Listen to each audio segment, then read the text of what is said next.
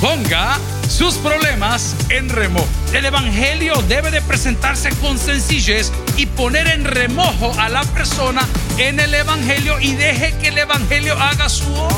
El Evangelio y Cristo no hace acepción de personas, no discrimina, no le cierra la puerta a nadie. El Evangelio no es cumplir, el Evangelio no es ir, el Evangelio no es ofrendar, el Evangelio no es servir. El Evangelio es Cristo, atención, y Cristo crucificado. Ese es el Evangelio. Bienvenidos al podcast de Toby Jr. El Evangelio hará su obra en nuestra vida cuando nosotros tengamos el deseo de ser mejores personas. Continúa con nosotros y escucha, ponga sus problemas en remojo. El día de hoy, en esta porción de la palabra, encontramos a Jesús encomendando a sus discípulos hacer varias cosas. Si hacemos memoria de la semana anterior, mi querido Frank, nos vamos a recordar que Jesús los mandó de dos en dos. ¿Cuántos se recuerdan de eso? Y les dijo, por favor, no lleven nada extra. No lleven calzado, no lleven alforja, no lleven nada. Dos cosas se interpretan. La primera era dependencia de Dios. Dígalo conmigo, dependencia de Dios. La segunda, contextualmente hablando, en aquella época era mal visto que la gente entrara al templo, al lugar donde adoraban, con un montón de cosas porque se veían muy importantes. Entonces Jesús les pide en pocas palabras lo que nuestros hermanos católicos cuando se gradúan del seminario y son ordenados como sacerdotes, les llaman el voto de pobreza, que de pobres no tienen nada, pero lo hacen públicamente como un voto de pobreza. Ahí las tazas son de oro, mi hermano. Aquí a pura pají y charamusca nos toca, pero bien. Jesús siempre ha querido que presentemos el Evangelio de una manera sencilla. Diga conmigo, sencilla. Lo complicado no es de Dios y lo voy a probar. La Biblia dice, de los niños es el reino de los cielos y afirma y dice que aquel que no se convierta o se haga como un niño no puede entrar en él. ¿Alguien dice amén a eso? El día de hoy, en esta porción que yo he mal ocupado mucho tiempo, dice, vayan y predíquenles, entren ahí, quédense ahí, pero si les rechazan, sacúdanse el polvo de los sandalias o de los pies y lárguese para otro lugar. ¿Cuántos lo han leído antes? Amén. ¿Y qué dice usted cuando alguien lo desprecia a usted? Ah, sacudí el polvo y larga. No, no, no, no. Eso no es lo que la Biblia dice. La Biblia está diciendo que usted no vaya a agarrar nada de lo que no funciona, nada de lo que no sirve, nada de lo que es tropezadero, nada que lo pueda alejar de Dios. Cuando la Biblia dice sacúdase el polvo, es que usted y yo no debemos de andar aprendiendo malas mañas. ¿Alguien dice amén? Oremos al Señor. Padre, gracias por este día. Gracias por todo lo que ha sucedido en este lugar, Señor. Esta mañana arrancamos a las 6 de la mañana predicando y son las 6 de la tarde y seguimos predicando. Hemos tenido bautismo, señores, o inaugurado Yarderit, el lugar del bautismo. Gracias por todas las maravillas esta noche. Vamos para pan y chocolate, Señor. Van a estar en los lugares de necesidad de los hospitales. Evangelio extremo estará en los bares, en las esquinas, predicando el Evangelio también. Ábranos al corazón. En Cristo Jesús lo pedimos. Toda la iglesia dice, amén. Puede sentarse. ¿Cuántos están alegres el día de hoy? Yo también estoy alegre porque ya no me están tirando tanto en las redes sociales. Amén. Ando feliz. Me siento divina. Amén. Pero voy al punto. Póngalo en remojo. Dígalo conmigo, póngalo en remojo. No, no le oigo. Póngalo en remojo. A ver. Deje que el Evangelio actúe por sí solo.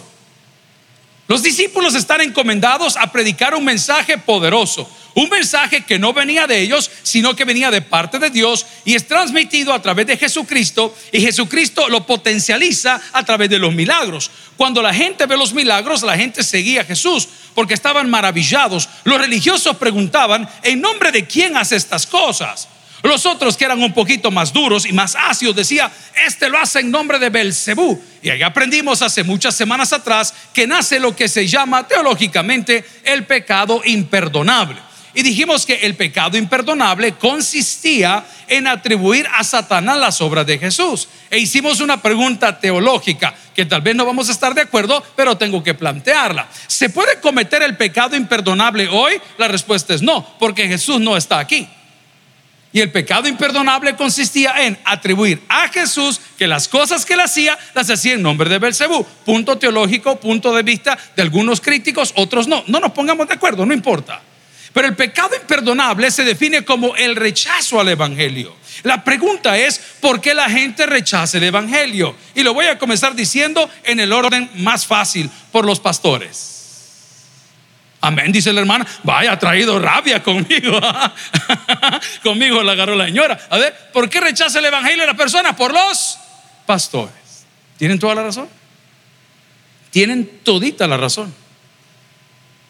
No tenemos el perfil, no tenemos la educación, no tenemos la vocación, no tenemos el corazón, no tenemos un ejemplo.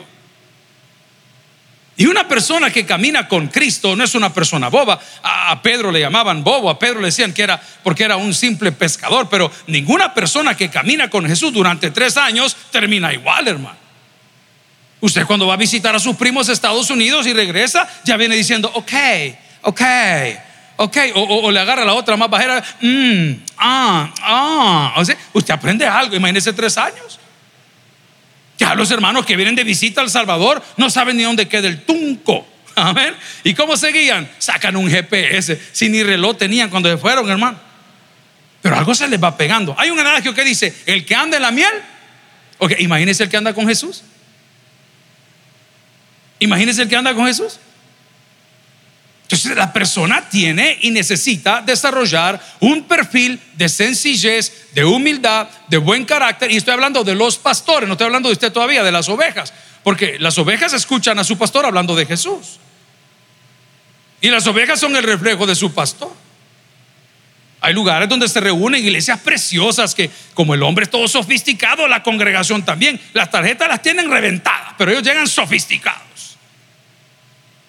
Y la palabra dice, hey hermanos, yo no ando buscando mucha cosa sofisticada, sino que ando buscando, dice el Señor, adoradores que adoren en espíritu y en verdad. Entonces la gente no cree, gloria al Señor si se lo quiere dar de corazón, la gente no cree en el Evangelio por la falta de sencillez de los pastores. A mí me gustan las mismas cosas que a usted le gustan, las mismas y quizás un poco más. Tal vez las mismas marcas, los mismos lujos, los mismos privilegios. Cuando yo cumplí 33 años, hace 20 años atrás, un amigo que se llama Carlos me regaló mi primer set de palos de golf, clubs, golf clubs. Y quedamos con él, yo tanto que en el, contacto lo tengo como Carlos Golf. Es un deporte noble, maravilloso, finucci. Yo le hago una pregunta. ¿Qué pasaría si el día de mañana, en lugar de ir a Cojutepec, que no va a estar en el cuartel mañana en la mañana predicando, el pastor se despierta y tiene su clase de golf. ¿Qué pensaría usted? Hasta aquí siento las miradas ya. Me traspasaron, ¿ah? ¿Qué pensaría usted? No, es cierto, sí, hay otro que dice, no, pastor, usted se lo merece. Uno de los amigos con el que estamos trabajando vinieron acá a El Salvador, eran casi 11 de ellos para respaldar un proyecto de un hombre, creo casi necesario, y de repente dice, hey, mira, y aquí hay campos de golf. No, sí hay, pero nosotros no vamos. ¿Es bueno o es malo? Yo no dije que bueno es malo. Simplemente dije que la gente no cree en el Evangelio por el perfil de nosotros los pastores.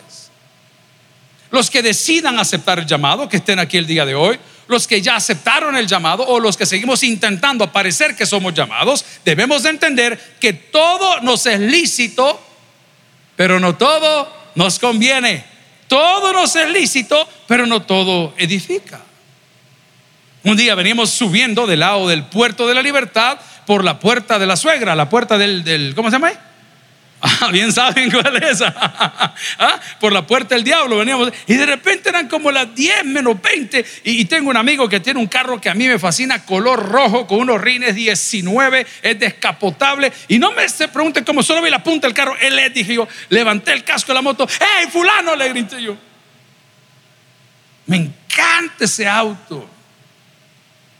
Todo me es lícito, pero no todo me conviene. Nosotros como iglesia debemos entender que nosotros pastoreamos nuestros hogares. Aquí viene el cambio. Y usted es la cabeza de la familia. Y usted todo le es lícito, pero no todo le conviene. Todo le es lícito, pero no todo edifica. ¿Por qué? Por dos cosas. O porque es muy presuncioso, o porque es muy infladito y el carácter no le ayuda mucho a hablar del cuerpo o de la obra de Cristo, o porque es muy impositivo. El Evangelio debe de presentarse con sencillez y poner en remojo a la persona en el Evangelio y deje que el Evangelio haga su obra. Deje que el Evangelio fluya. Deje que el Evangelio pueda permear, no premiar, permear, hidratar a la persona que fue expuesta. Jesús le dice a sus discípulos, por favor, manden llevando tanta cosa, manden llevando tanto show, hablen con sencillez de corazón. Pues yo no recuerdo a Jesús, el pastor de los pastores, haber conseguido un caballo blanco para andarlo troteando en la ciudad. No lo vimos. No lo vimos diciendo, por favor, hacemos una reservación en el restaurante de los fariseos, por favor. No lo vimos. Pero sí lo vimos sentado con las personas menos privilegiadas sí lo vimos afectando positivamente a la gente que nadie quería. Sí lo vimos cerca de los enfermos, sí lo vimos cerca de los leprosos, sí lo vimos cerca de los privados de libertad, sí lo vimos cerca de los huérfanos y de las viudas, sí lo vimos cerca de los muertos, que era una cosa horrible en aquel entonces. Pero el pastorado de hoy, que estoy hablando en primer punto hoy, que la gente no crea el Evangelio, no, el Evangelio no penetra, no hace su labor por cómo nosotros lo presentamos, nosotros los que predicamos y usted que es el pastor de su casa. Qué bendición nos sería que nuestros familiares, a través de nuestro testimonio, quieran venir al conocimiento de la palabra del Señor. Pero ninguna palabra que sale de la boca del hombre podrá compararse con el poder que tiene algo que sale de la boca de Dios. Vaya conmigo a 1 Timoteo capítulo 1, versículo 15. La palabra del Señor habla per se de lo que es el Evangelio y dice palabra fiel y digna de ser recibida. ¿Por cuánto dice? Por todos. Palabra, dos cualidades y características. Es fiel y qué otra cosa es? Digna. ¿Cómo estamos presentando el Evangelio en nuestra casa? El evangelismo ha sido la columna vertebral de esta iglesia y este estamos estudiando el Evangelio de Marcos y en el capítulo 6 hablamos de lo que Jesús pidió a sus discípulos. Él le dijo, vayan, hagan, prediquen, bauticen, pero háganlo con sencillez, no compliquen las cosas, suelten la palabra, la palabra de Dios, no la suya. Suelte la palabra del Señor y ponga los problemas de todos en remojo. Deje que el Evangelio haga su labor. Para unos va a ser la primera. Hoy sostuve una entrevista que va a salir el día sábado con un periodista llamado Natán. Natán es muy conocido en la zona de Oriente tiene su canal de YouTube y acaba de abrir una eh, como una entrevista y él está en la YSKL. Les he contado que nos han invitado a una entrevista. Le dije, Natán, antes de ir a la YSKL, te invito a que vengas al canal. Y lo grabamos el día de hoy, a las 10 de la mañana. Para mi sorpresa, cuando me encuentro con Natán, que es un hombre casi de dos metros de alto y como de 260 libras, es inmenso. Yo tan pronto lo vi, yo lo abracé, hermano. Divino el hombre de tamaño. Ah, yo lo abracé como que era osito gominola. ¿Y qué tal, Natán? Y él tiene una voz así fuerte, ya lo van a ver el sábado y habla bien duro. En el estudio se oía todo y hasta de mi micrófono se oía lo que él decía. Decía, pastor, para testimonio de Dios me dijo, yo me bauticé en este lugar. Hombre, chamble, ¿y eso? Sí, me dijo, y confiesa y da un testimonio precioso que lo van a escuchar en algún momento. Y dice el hombre, yo tuve tremendos problemas con el alcohol. Y sabe qué hacía, porque me caía mal su papá, lo ponía en la radio, lo ponía en la tele. Y cada vez que ponía la tele y cada vez que ponía la radio, su papá me decía algo. Y sabe, yo decía, y él como sabe lo que estoy viviendo, y él como sabe lo que yo siento. Y sabe qué pasó, pastor, perdí mi trabajo por estos problemas de alcoholismo y de adicciones. Y el día que lo perdí, en lugar de irme para otro lugar, me vine a esta iglesia. Me dijo, yo aquí me bauticé. Uy el poder de la palabra. No la empuje, hermano. Deje que la palabra dé sus frutos. Usted expóngalo con sencillez. ¿Se recuerda aquella ilustración tan trillada que yo he ocupado en este púlpito de esa mujer llena de fe que todos los días a la hora de cocinarle a su marido le dejaba un texto bíblico y el hombre empurrado lo hacía pedazos y lo tiraba? Decía, a mí no me des estas cosas, a mí estas cosas me calientan la sangre, yo no creo en Dios, yo no soy religioso. La mujer lo hizo por años. El día que le topó la cuerda a ella como una mujer, como hecha de carne y hueso, como todos nosotros, dijo, ¿saben qué? Que se condene este desgraciado, hay que ver qué hace, yo no quiero nada. ¿Cuántos dicen amén? Amén, algunas por ahí dicen amén. ¿Y sabe qué hizo? No le puso el bendito texto, no le puso el bendito papel en el desayuno y el hombre se sienta a la mesa como todo está mal, porque una persona insegura todo está mal. Una persona que es alcohólica es neurótica. Siempre está enojado, siempre está con problemas. Y cuando se pone las papalinas, el sistema nervioso reacciona. Hoy si se cruza es peor. Y cuando el hombre se sentó a la mesa y no encontró el texto que todos los días le habían dado y él había menospreciado, no hay ni por qué molestar y le grita a la mujer, mujer, ¿dónde está la porción que me corresponde de la palabra de Dios? ¿Sabe qué dice la Biblia? Ella nunca regresa vacía. Póngalo en remojo. Gloria a Dios. Ahora vamos a irlo aplicando. Dije, ¿por qué la gente no cree en el Evangelio? Porque nosotros los pastores dejamos mucho que desear en la manera como vivimos o en la manera como lo presentamos. Dígalo conmigo, en la manera como vivimos o en la manera como lo presentamos. Pero no me quiero quedar yo con la pedrada. Usted tiene parte de la culpa en esto.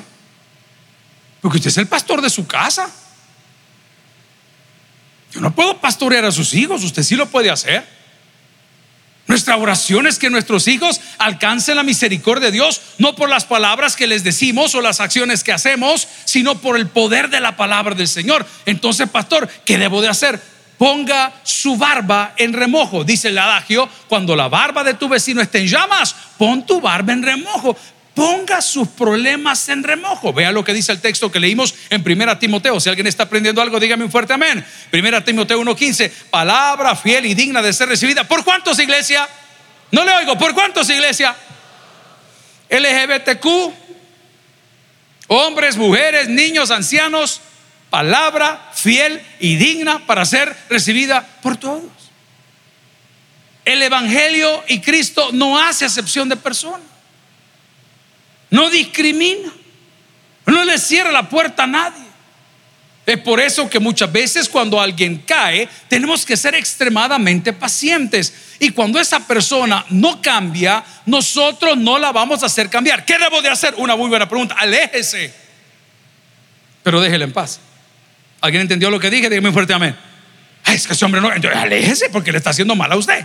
Pero no lo vaya a forzar a querer hacer cosas que no quiere hacer. A los pastores siempre les encanta ver a sus hijos jugar de pastores. Y todos pasamos por esto. A los míos no les he hecho presión. Ojalá que el Señor en algún momento de ellos tenga misericordia. Porque ejemplo tiene. Desde chiquito le clavan la corbata y le ponen ropita de hombre grande y lo andan con una Biblia bajo el brazo y la gente le llama educación. Eso no es educación, hermano. Esa es imposición. Se lo estoy diciendo como hijo pastor. Me hubiera gustado que me dejaran ir a escuela bíblica, pero no nos dejaron. ¿Qué hacían? Nos metían a la iglesia. ¿Se acuerdan cuando se ponían los sillas aquí o no se acuerdan? ¿Ah? ¿Se acuerdan mis hermanos menores que estaban sentados como que eran muñecos durante todo un culto, oyendo temas de la familia, de la sexualidad y no conocen ni los libros de la Biblia? ¿Me entiende lo que le estoy hablando? Deje que el Evangelio haga su labor. No he tenido el privilegio, tenemos una cita pendiente con un buen amigo que vamos a ir los viernes allá de un desayuno bien bonito, que solo son testimonios, porque esa es otra manera de evangelizar. No se predica. Se lleva una persona y esa persona cuenta un testimonio y él cuenta cómo el poder de Dios pudo redarguir. Voy a regresar a mi amigo Natán de la entrevista. ¿Sabe que no solamente tenía el problema de adicciones, como él lo cuenta en su testimonio, sino que se casó con una mujer que era budista? Diga conmigo. Y no estoy hablando porque era gordita. No, no, no era, de, de esa religión budista. Les hablaba el otro día o esta mañana, no recuerdo cuándo fue, de que las religiones orientales versus lo que nosotros creemos son bien diferentes. Eh, ellos a la deidad, a la fuerza, ellos no le hablan, ellos meditan, ellos meditan, meditan. Nosotros oramos, hablamos. Y la Biblia dice, no os unáis en yugo desigual con los incrédulos. Y usted que está jugando con fuego, caballero, señorita, ya se los hemos dicho, ya lo sabemos, hermano, ya estamos tarde para esto. mire, que pastor, yo ando saliendo con él, no voy a criticarle, yo no soy Dios, solo le tengo que predicar. No, es que conmigo va a cambiar, conmigo va a dejar de tomar, conmigo va a venir a la iglesia. Señorita, anote. Si le dice, mira, llévame a la iglesia porque yo Dios no sé nada, mientras se mete en tus pantalones. Una vez se ha metido en tus pantalones, ya me vas a contar si es cierto. Ay, mira, así domingo es el único día que descanso. Deberíamos de tomarnos el día para disfrutar tú y yo. Se te olvidó tu Dios por un par de pantalones. Te lo está advirtiendo la Biblia. Esa manipulación, sufra, hermano, de él Es que él me dijo que si nos casamos, él va a cambiar. Pero de casa, porque lo vas a mantener, ¿me entiende lo que le digo? No va a cambiar, hermano. Por eso la Biblia es tan linda y tan bella, el Evangelio es tan efectivo que nos advierte que no nos unamos en yugo desigual. Y no solo ve en el matrimonio, quiero hablarle de su empresa. ¿Por qué su empresa no crece? Por los sinvergüenzas con que está asociado, hombre, si pero no crece. No va a crecer nunca. ¿Sabe un principio que nuestro jefe nos enseñó? Que no tiene nada que ver con el tema de hoy, es a honrar a Dios. ¿Sabe qué día fue ayer? Día de pago. ¿Sabe qué día fue para nosotros como familia? Día de ofrendar y diezmar. ¿Sabe qué trae eso a nosotros? Una gran bendición. Pero ¿qué sucede? No, ese aplauso sí es para Dios, ¿verdad? Pero quiero ir un poquito más allá. ¿Sabe qué sucede? Le hago una pregunta. Usted que está con comisiones, usted que está en base a X cosas, usted que está en ventas, sí, pero los, los incircuncisos que usted sostiene en su empresa, traen maldición a su empresa. Así de fácil, hermano. Ah, qué dura la palabra. yo solo póngalo en remojo. Ahí se la dejo. Piénselo allá cuando vaya para la casa. ¿Quién es el que le roba? ¿Quién es el que le choca? ¿Quién es el que le quita? ¿Quién es el que no cuadra? ¿Quién es el que lo pone? Una persona que no ha sentido los efectos del Evangelio. Miren hermanos, los efectos del Evangelio son tan poderosos que un día llegó un hombre y le dice a otro fulano, que ahí está en la Biblia, hey, ¿qué te impide que me bautices?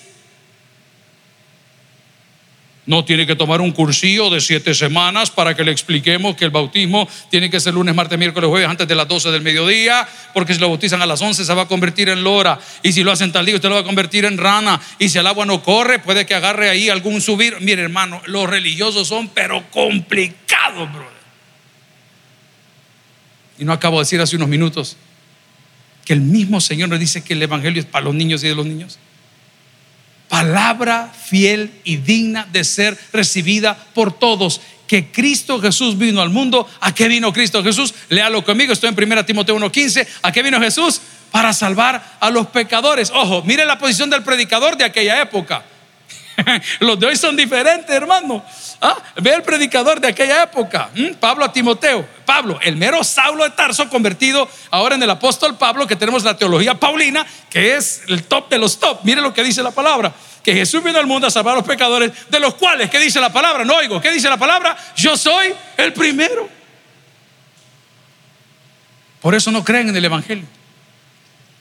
Por eso la gente no quiere venir a las iglesias, porque pareciera que entre más bonito es el disfraz, más santo es el que predica. Le voy a repetir algo que su abuelita decía. Caras vemos y secretos no sabemos.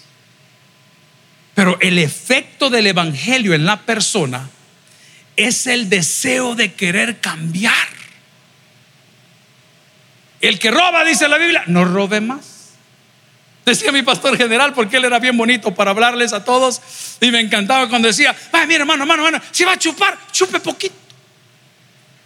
Y hacía la broma y decía, es que los cristianos robamos poquito. Así decía él, como para tratar de entrar en materia. Amigos y hermanos, si usted pone sus cuitas, sus problemas, sus debilidades en remojo, lo primero que va a surgir en usted por el poder del Evangelio es el deseo de ser una mejor persona. Hablaba con un amigo el día ayer, estaba de compra. Usted sabe que las cosas están locas. El día 15, hermano, no vaya de compras, hombre, es el día que todo el mundo llega. Opte por los días que no son 15 ni 30.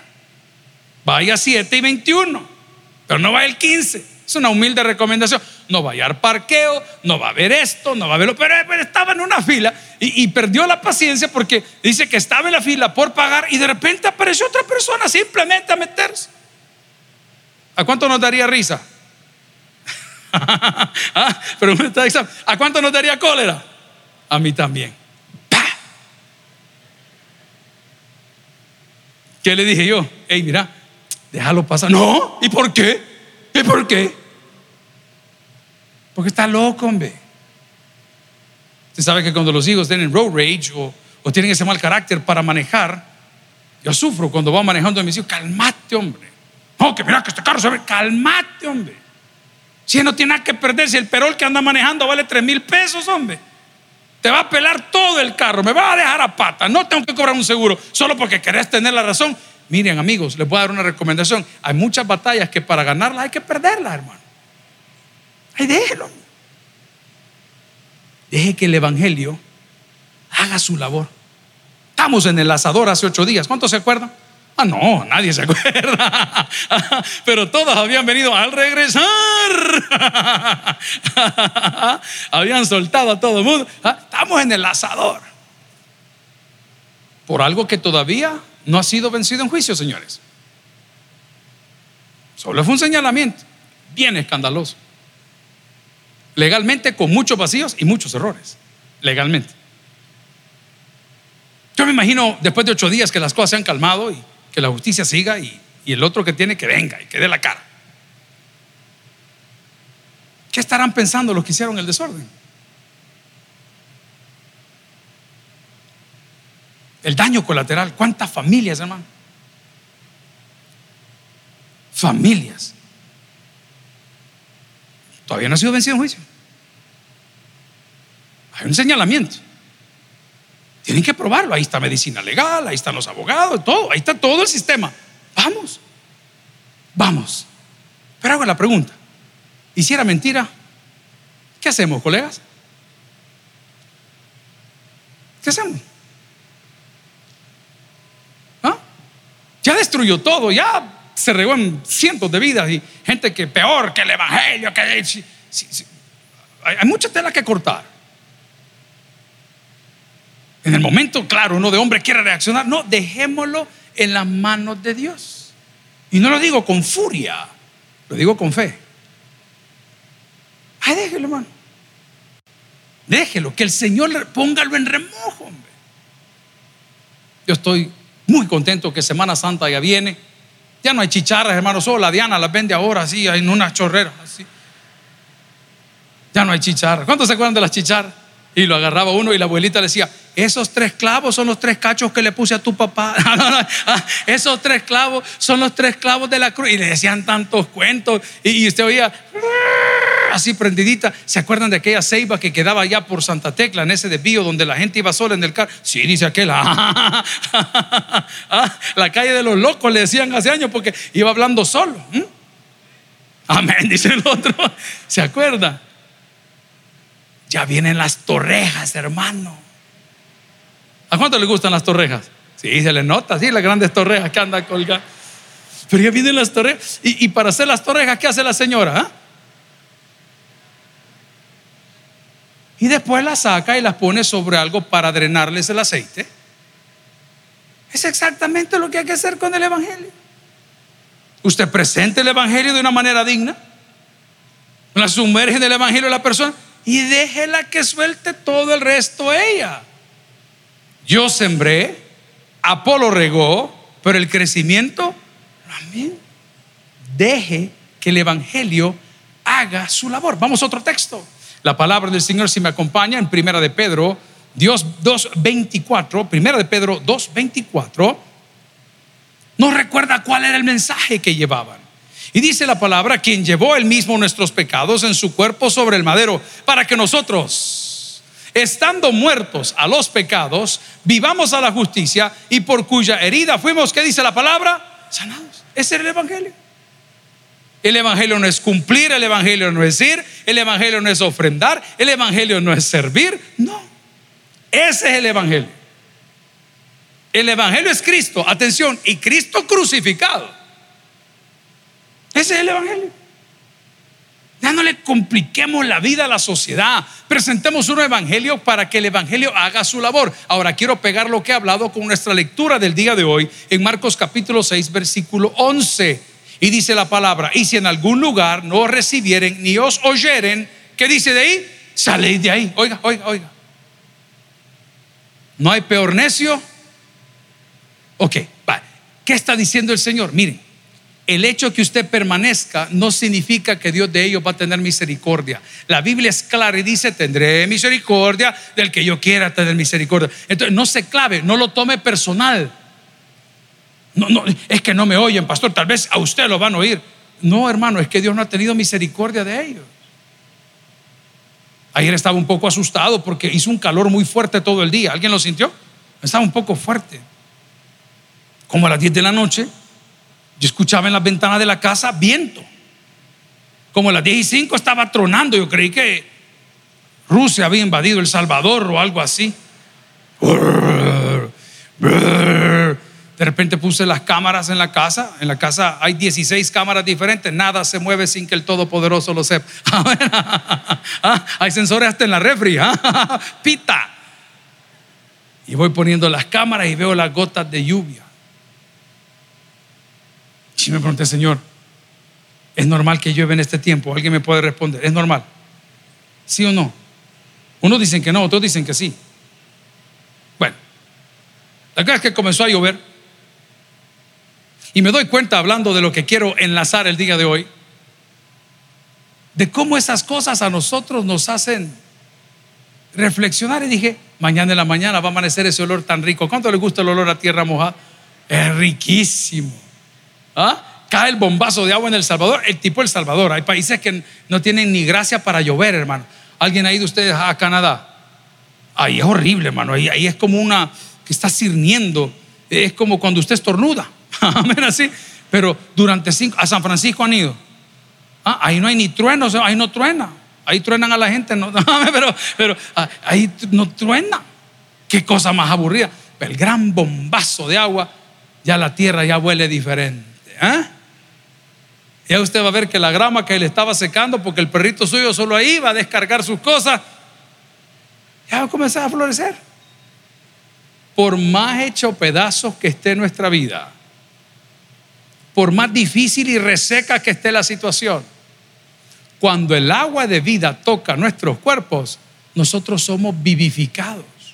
La palabra dice en Marcos capítulo 6, gloria al Señor, salid de ahí y sacudid el polvo que está debajo de vuestros pies. Esto no es una expresión de menosprecio, aunque algunos teólogos dicen que traten al pueblo que fueron como a gentil, judío como gentil, trátenlos igual. Pero lo que el Señor les está diciendo es no vayan a aprender sus formas ni sus maneras. No se contamine. Deje que sea Dios. Y la palabra lo dice en el 11, si lo leo una vez más conmigo, si algún lugar no recibiesen ni oyesen, salid de ahí, sacude el polvo que está de vuestros pies para testimonio de ellos. Punto.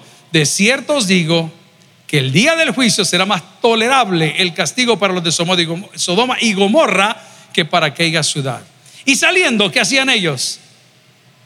predicaban que los hombres se arrepintiesen. ¿Sabe qué es predicar? Repetir. ¿Sabe qué es predicar? Repetir. Dígalo conmigo. ¿Sabe qué es predicar? Repetir. La familia debe de administrarse. No, hermano. No. El Evangelio. El Evangelio es el que le da, le doy un ejemplo. Cuando usted amanece de buenas, ¿Cuántos amanecieron de buenas el día de hoy? Así, pero de verdad, de buenas, de buenas, así como, como, como regalones, cachondones, así como, uh, ¿ah? así como alegres. ¿ah? Ese día el café por tibio que esté, qué delicioso. Oh, oh, oh, ¿ah? Usted anda feliz pero cuando anda embrecado, embrecado, nada está bueno, nada está bueno. Ese es el Evangelio el Evangelio te devuelve la ganas de vivir. Natán, el del testimonio, se quebró un poco en la tele cuando me dice, pastor, a mí me despidieron del canal donde laboraba porque, porque era alcohólico, porque estaba mal. Pastor, yo maté a toda mi familia. Bueno, madre. Y en un momento sacamos el mortero, hermano, esperando a ver qué pasaba. Yo maté. Y digo, pero ¿y por qué decís eso? Es que un bolo mata a su familia. A todos los mata. Y yo, pero ¿de qué está hablando este? Mire, pastor, me dijo. El día que otro gran hombre reconocido como hijo meritísimo, que ahora es asesor de otros canales de televisión, me llamó para llegar a trabajar, yo me iba despertando de la gran papalina que tenía. Yo oía a los pájaros, pastor. Entonces yo decía, está temprano. No, eran las 3 de la mañana y estaba amaneciendo. Y cuando me desperté y reaccioné, eran las 9 de la mañana. Y yo era el director del departamento de prensa de esa sección. ¿Sabe qué hice? Me dijo. Le hablé a mi hija que no vivía conmigo y le dije a la mamá si me la prestaba. Qué raro este. ¿Y para qué le hablaste a tu expareja y para pedirle a tu hija? La llevé al canal y le dije, es que le he llevado al médico.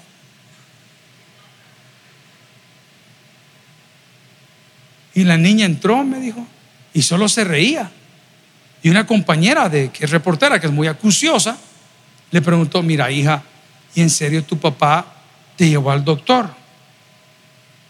No, le dijo.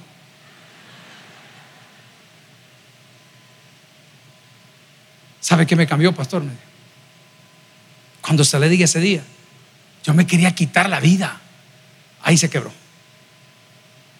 Me encerré en un cuarto y me dijo en la colonia mexicanos, en la casa de mi mamá, fracasado, me habían quitado la oportunidad de mi vida, había trabajado todo el tiempo, me había esforzado. Pastor, yo, yo estaba, pero yo, y el tipo se me, y le, hago la pregunta, ¿tú te querías matar? Si ya, ya no, pastor, que no ha oído el dicho que dice, muerto el perro, se acaba la rabia.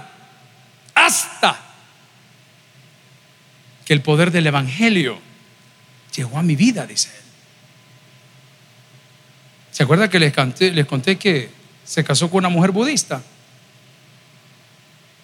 Dice, ¿sabe, pastor? Me teníamos grandes discusiones en el sentido religioso.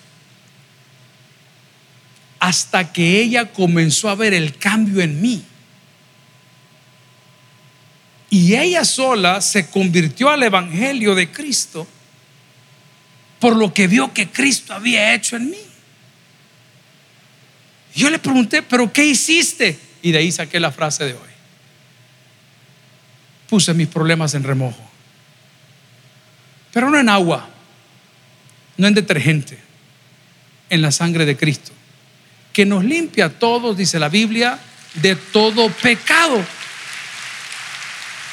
Ahora le pregunto, ¿hay necesidad el día de hoy que venga de una manera diferente, un poquito más preparadito y bonito, hablarte sofisticado. Hay necesidad que venga y me haga el super ultra mega humilde. No, no hay necesidad de nada. Pero hay una gran necesidad. Que cada uno de nosotros ponga sus inquietudes, sus cuitas, sus pecados y problemas en remojo. Le garantizo que el día de mañana, al amanecer, las cosas serán diferentes. Lo que haya sucedido será un milagro no para que usted sea grande, sino para que la gloria de Dios sea reconocida. Amigos y hermanos, el que tienes por el que oiga, vamos a orar. Si el mensaje ha impactado tu vida, puedes visitar www.tabernaculo.net y sigamos aprendiendo más de las enseñanzas del pastor Toby Jr. También puedes buscarlo en las redes sociales, Twitter, Toby Jr. Taber, Instagram, Toby.Jr., Facebook, Toby Jr. y en YouTube, Toby Jr. TV. No te pierdas nuestro siguiente podcast.